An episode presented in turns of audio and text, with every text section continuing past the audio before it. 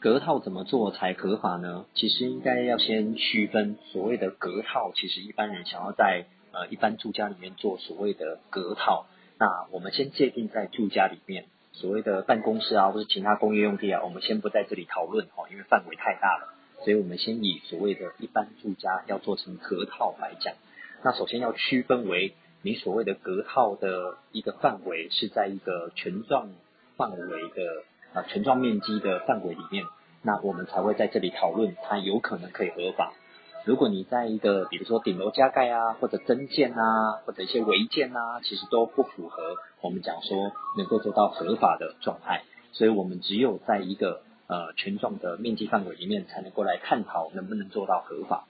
那在权状面积范围里面去做呢，就要申请所谓的室内装修审查。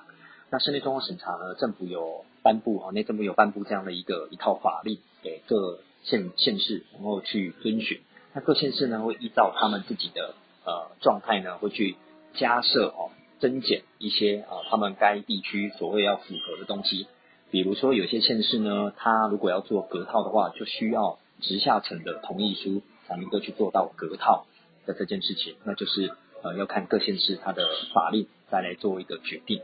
那基本上呢，要做到合法呢，就一定要符合室内装修审查所有的规范。然后呢，经过呃就是建筑师代为去做这方面的申请，申请完了之后拿到室内装修审查合格证，才能算是一个合法的隔套。